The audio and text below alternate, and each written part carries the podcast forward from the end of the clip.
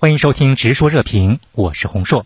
好，本期演播室我们邀请到了三位嘉宾来与我们共同在线解读，他们分别是台北市前副市长李永平、中国现代国际关系研究院涉台研究中心主任谢玉，以及台湾资深媒体人罗有志。台北市长蒋万安在十二月二十五号正式就职。罗先生，根据您的观察，现场的气氛是怎样的？来跟我们说一说。如果从媒体的报道看来，哈，今天的媒体非常踊跃了，各家的新闻大概全部都以蒋万安的就职放在重心。那因为重心哈，所以整个媒体是一字排开，看得起来哈，现场。欢乐气氛很浓，再加上哈他的孩子，就他儿子哈在里头呢，还有哭。很多媒体呢把他形容成一个，好像是一个到了一个会场，然后听到交响乐。那么你听到交响乐三个字，你就知道媒体对于蒋万安刚开始那种容忍度，还有那种甜蜜期啊，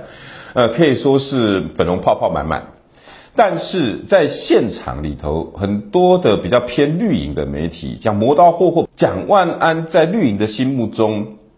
想要试图从他这个人在选举的时候常常没有办法果决的表现，然后来证明蒋万安台北市呃处不久活不好。那么要在第一天的就职，就给大家一个感觉，就是蒋万安还没准备好。就这两种气氛呢，充斥在整个就职典礼里面。好，李女士，根据您对台北市民的了解，他们为什么会选择蒋万安担任台北市长？他不仅最年轻啊，他所展现出来的活力，以及他所展现出来对这个城市的愿景呢，相对的陈时中和黄珊珊而言呢，比较打动人心。那么，当然另外一个核心的原因啊，就是因为毕竟。国民党是一个在台湾有相当长时间执政经验的政党啊，比起去支持一个呃团队上面还有政党方面相对弱势的黄珊珊，其实民众比较愿意信赖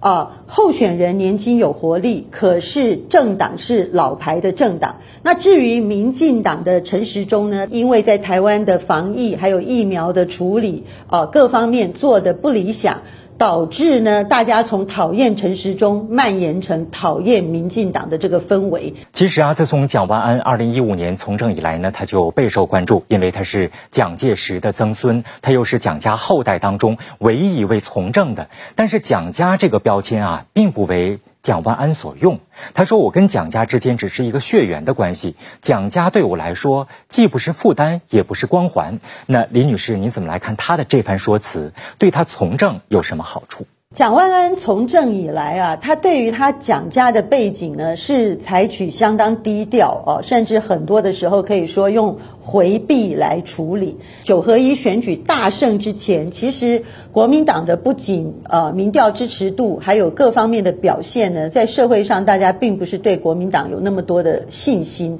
所以蒋万安。没有办法只仰赖蓝营的票当选呢？这个可能是他心里头一个非常根深蒂固、关键关键的一个考虑。所以呢，他采取对于他是蒋家这个呃角色呢，他非常的低调。只是这个低调呢，随着他当上台北市长这个很重要的位置。可能他未来不正面面对呢，大概没有办法了。蒋万安在当选台北市长之后呢，就表示说会继续办台北上海双城论坛，实质且有意义的持续交流下去，促进城市进步。谢女士，您觉得蒋万安当了这个台北市长之后，对两岸交流、两岸关系有着怎样的促进作用？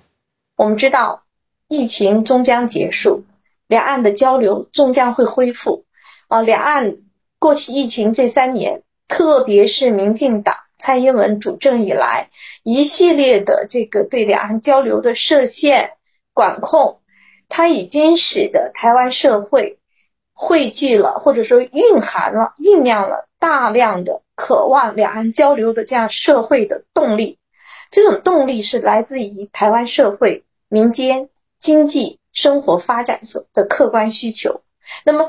作为台北市台湾第一大都会的这样一个呃新的行政首长，他在当选的时候有这样积极的表态，我觉得也预示着下一步，就是在疫情结束之后，在大陆的积极的推动下，也在台湾社会的大量的需求之下，两岸的这样一些各种各样的交流，呃，特别是民间交流、城市交流、基层交流，呃，社会经济面的交流会蓬勃的展开。这对于两岸关系，它是正面和积极的；对于两岸融合发展，它是正面和积极的。我们非常乐见这样的交流热潮到来。好，今天的内容就讨论到这里，感谢您的收听，我们下期再见。